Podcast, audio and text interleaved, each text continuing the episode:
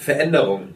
Also die, dieses, dieses Exportgeschehen hat uns verändert. Und was ich, was ich auch damals sehr bewusst, fast körperlich gespürt habe, dass die Branche sich verändert. Das ist, dass, dass Strukturen sich verändern. Als ich angefangen habe im, im, im Dentalbereich und dann hat man Abendessen gehabt mit Kieferchirurgen, da sind sie dann alle mit ihrer Fliege angekommen und haben da, haben da aufrecht in ihren Stühlen gesessen.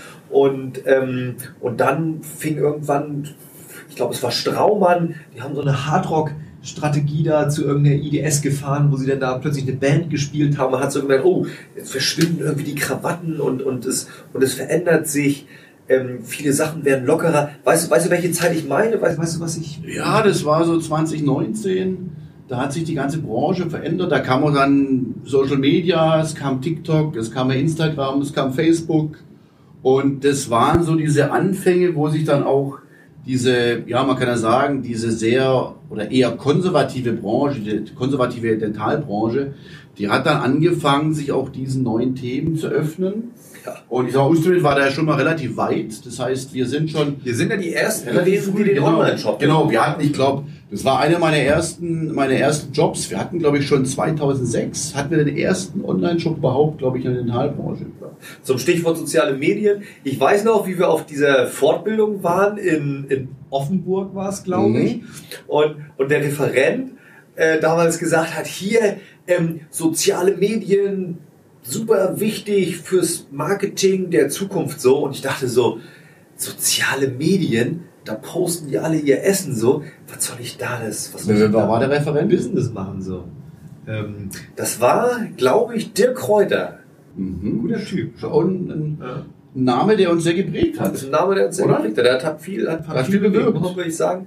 Haben wir viel gemacht. Und ähm, der Punkt ist, ich habe, also er hat das gesagt, ich fand's blöd und es hat mich dann aber nicht losgelassen so.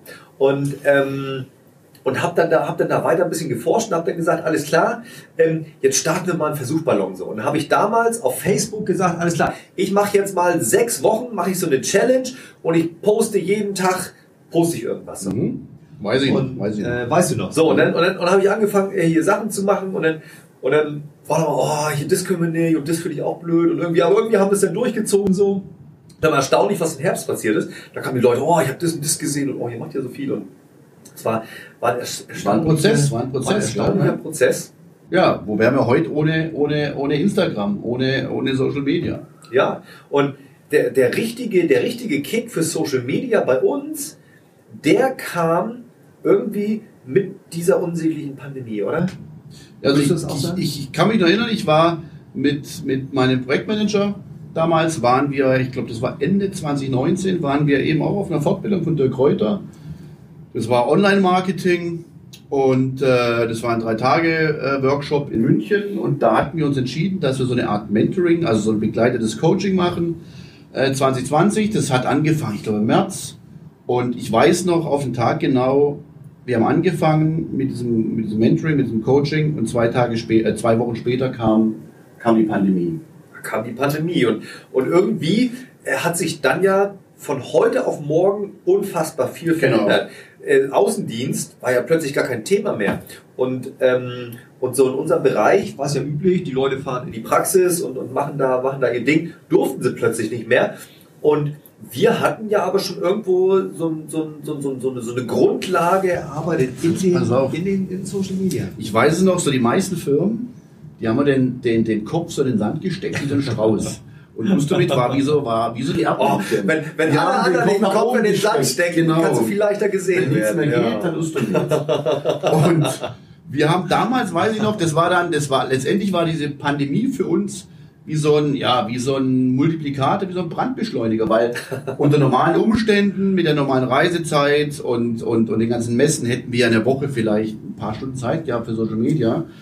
Und in der Pandemie hatten wir auf, auf einmal zwölf Stunden am Tag, sieben Tage die Woche Zeit, uns mit allen Social Media Themen umfassend zu be beschäftigen. Die haben wir und die, die haben wir intensiv genutzt. Wir haben diese genau. Online-Praxiseinrichtung ähm, erfunden, wo wir diese, diese Kisten mit dieser, mit dieser Kollektion verschicken, wo die, wo die, wo, wo ja, wo ja, wir haben unser Vertriebssystem. Ja, komplett digitalisiert. Digitalisiert. Du hast die Möglichkeit, die Sachen in die Hand zu nehmen und brauchst aber keinen Präsenztermin, sondern machst das Ganze online über einen Videocall. Du bist ja durchgecoacht, du hast am Ende deine Sets, du hast am Ende deine, deine Organisationsstruktur super schnell. Also emotional apart. Ich finde das, ich find ja. das klasse.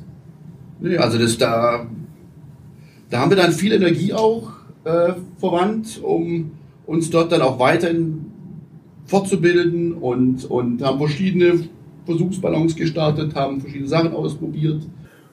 Und äh, dann weiß ich noch, dann kam es, das war, ich glaube, April, Mai 2020, kam es zu diesem Wendepunkt, wo ich zusammen mit Manuel Fink. Oh, das weiß ich auch noch. Sind wir nach Berlin gefahren äh, zur Massephase. Wir, wir, pass auf, wir hatten die Woche total durchgetaktet und du meintest im Montagsmeeting, nee.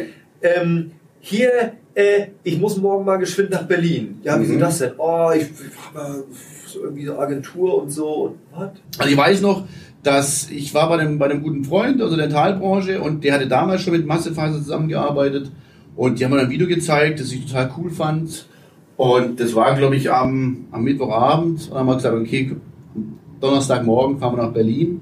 Mhm. Und äh, das war auch der Startpunkt von den Sons und Queens of Dentistry. Das hat sich dann, das ist das dann so mitgelaufen. Ne? Wir, wir, hatten ja schon länger die Idee, so eine Art, so eine Art übergeordneten Club zu bilden, der einfach so die, die gute Netz, so ein gutes Netzwerk aus der Dentalbranche letztendlich mhm. abbildet. Ne? Oder? Genau. Genau. Das hat aber keinen Namen und auch keine genau. Struktur genau. und gar nichts so. Und dann, und dann saß sie doch in diesem Hotel. Ich weiß ja, wir, wir waren damals im Hotel in Berlin, die Straßen waren leer, fünfspurige Alleen waren leer, wir sind mit dem Elektroroller umgefahren, sind ins Hotel zurück, es gab kein Essen mehr, es gab kein Trinken mehr und haben uns mit, mit, mit äh, Lieferando was bestellt. Und dann hatten wir diese Netflix-Serie Sons of Anarchy angeschaut. Die hatte ich zu dem damaligen Zeitpunkt gar nicht gekannt. Und dann sagt der Manu noch, Olli, hier mit deinem Bärtchen und deinen längeren Haaren. Du schaust schon ein bisschen aus wie der Hauptdarsteller. Und ich so, kann sein. Und dann weiß ich, dann haben wir bis morgen um zwei oder so haben wir dann fünf Serien angeschaut.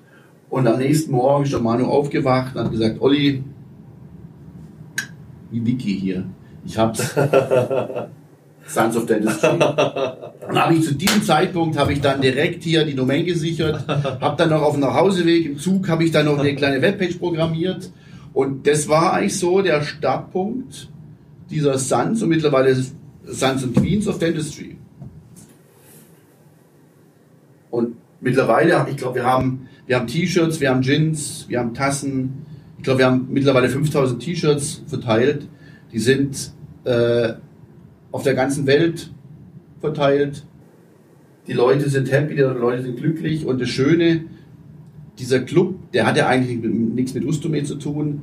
Das ist ja eigentlich ein Club oder ja, so eine Art Vereinigung. Das ist was Übergeordnetes. Was Übergeordnetes. Wir sind doch, wir sind doch alle genau. entweder Sans oder, oder halt, Queens. Oder halt Queens. Und ich sag mal, da sind auch viele Mitstreiter bei uns, die diese T-Shirts tragen. Es, es, trägt, es tragen viele aus der gesamten Dentalbranche äh, tragen diese Shirts, weil es einfach was so ein Commitment für die Zahnheilkunde eigentlich ist.